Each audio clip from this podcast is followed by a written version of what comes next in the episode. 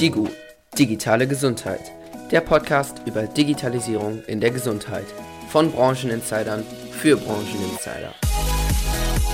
Digu ist ein Podcast von Marc Eichborn, Transformations- und Digitalisierungsspezialist, Chief Digital Officer bei der Bitmark Unternehmensgruppe.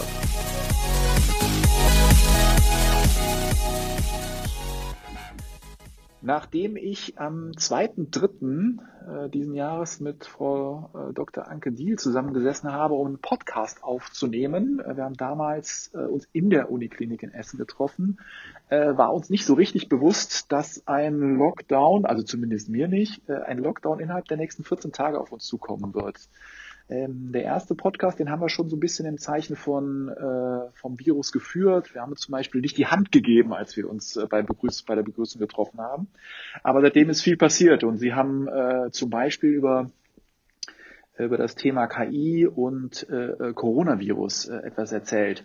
Und deswegen äh, haben wir die Chance genutzt, heute nochmal im Podcast zusammensitzen, äh, zusammenzusitzen. Und ich begrüße äh, Frau Dr. Anke Diel von der Uniklinik in Essen äh, und freue mich auf ein interessantes Gespräch zum Thema Corona in der Uniklinik. Ja, ich freue mich auch und virtuell sage ich jetzt mal Hallo in die Runde und Ihnen auch nach, wo immer Sie jetzt auch gerade sitzen, im Homeoffice oder im Büro. Hallo. Ja, dann äh, starten wir mal. Ich, ich habe dieses Beispiel der, der KI in Korea erwähnt. Da hatten Sie gesagt, am, ich habe eben extra nochmal nachgehört, am 20.01. hatten die den ersten Prototypen fertig und haben binnen vier Wochen, wenn ich es richtig in Erinnerung habe, bis zu 10.000 Patienten äh, äh, damit validiert, was das Thema äh, Corona angeht, weil die äh, den Thorax geröntgt haben. Was haben Sie denn in der Uniklinik äh, in den letzten Wochen speziell für Corona gemacht oder wie war überhaupt äh, die, die Zeit, wenn man generell drauf guckt in der Uniklinik? Wahrscheinlich ja auch sehr bewegt.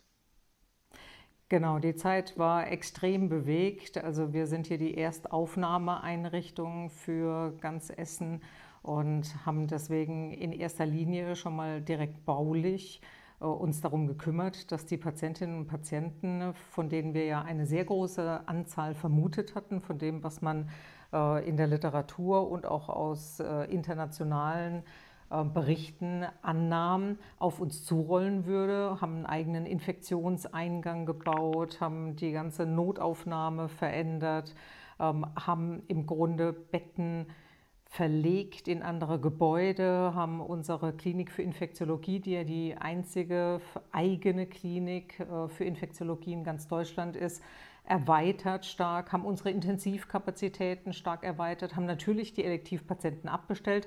Aber das sind ja alles Sachen, die haben viele andere Kliniken auch gemacht.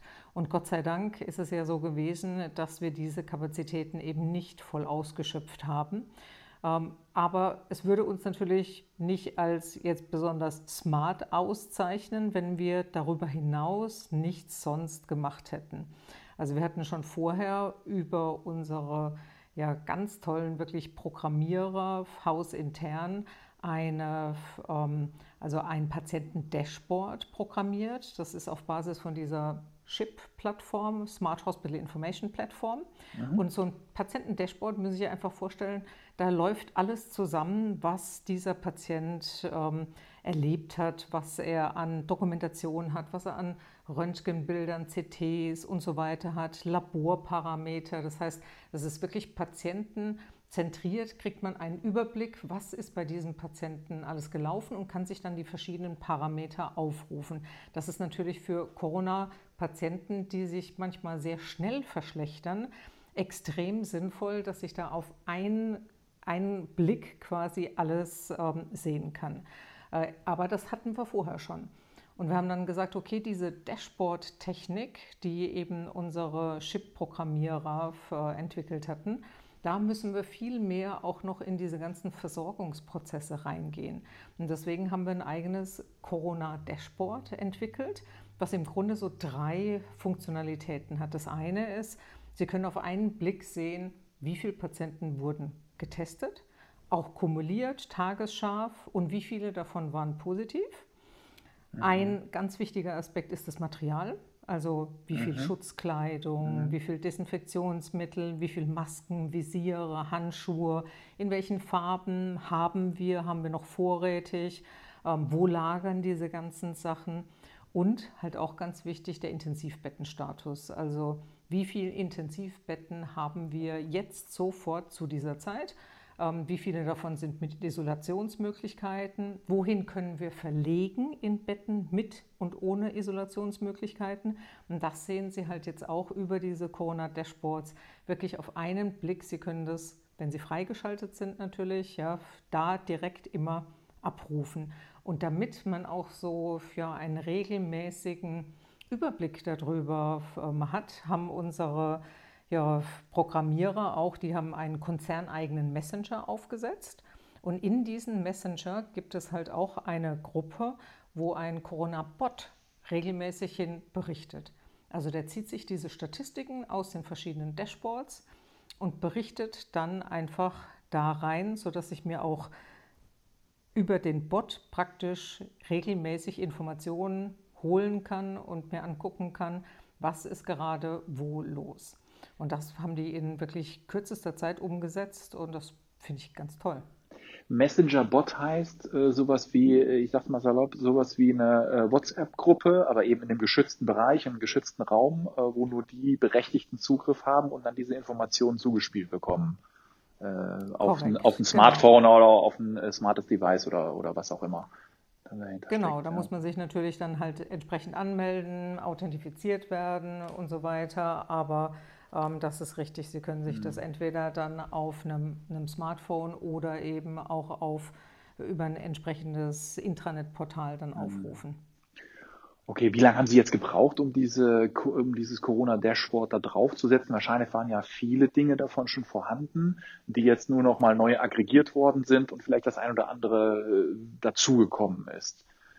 Genau, also das ist im Grunde ja sowieso für unser Anliegen, dass wir über diese Smart Hospital Information Plattform, dieses SHIP, immer mehr Daten, auch diagnostische Daten, aber auch Verwaltungsdaten dann aggregieren und dann eben ähm, darauf Zugriff haben, um dann auch gerade für die KI-Algorithmen eine solide Datenbasis zu schaffen und darüber im Grunde dann nochmal Zusatzgewinn leisten zu können. Also zum Beispiel das, was ich berichtet hatte von der ETIM, das waren ähm, KI-Algorithmen, die eben anhand von äh, Computertomographien festgestellt haben oder eine Wahrscheinlichkeit dann gegeben haben, ähm, wie hoch ist die Wahrscheinlichkeit, dass dieser Patient eine Corona-Pneumonie hat oder nicht.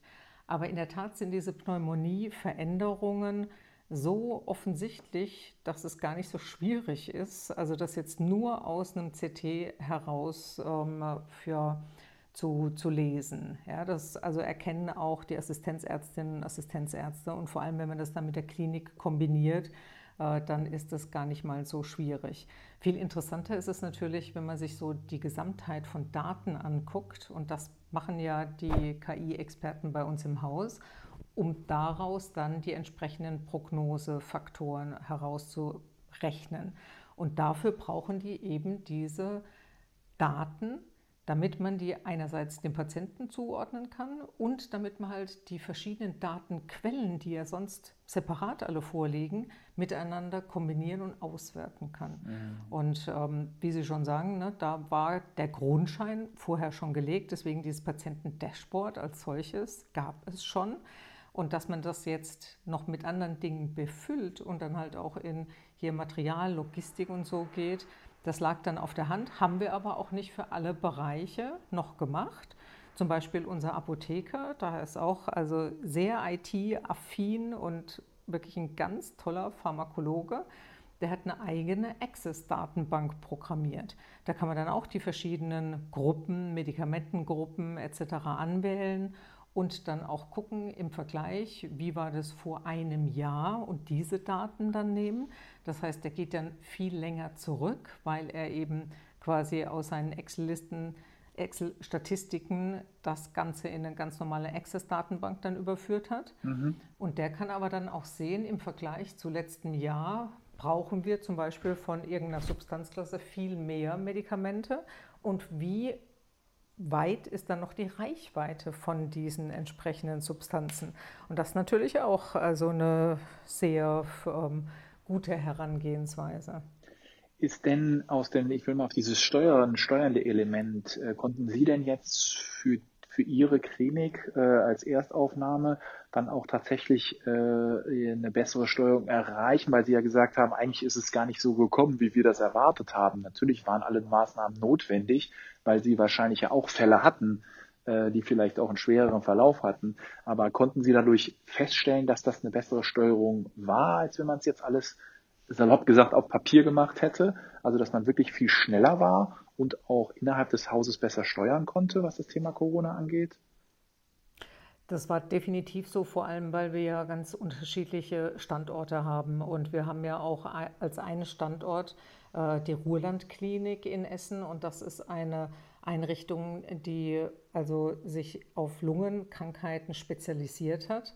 Und da war es natürlich auch so, dass wir genau wissen mussten, diese Patientengruppe, die ist ja extrem gefährdet, ja. ja ähm, haben wir ausreichend auch Schutzkleidung, mit welchem Vorlauf müssen wir Bestellungen machen.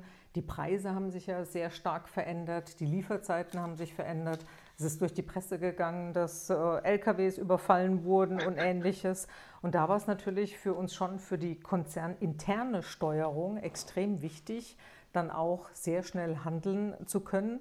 Und es ist, glaube ich, auch für die Mitarbeiter tatsächlich, ja, ich will fast sagen, ressourcenschonend. Da ist viel einfacher, dann äh, eine entsprechende Statistik aufzurufen und dann auf einen Blick einfach zu sehen, aha, da und dort ist das und das, ja, oder ich brauche jetzt die und die Anforderung, ich gebe das oben in die Suchleiste ein und dann habe ich auf einen Blick im Grunde die Lagerbestände, wo sind die, ne, wo, mhm. also wie lange brauche ich, um die zu akquirieren, was muss ich investieren, wenn ich jetzt Sachen nachkaufen muss. Insofern, ja, das hat schon ganz sicher geholfen.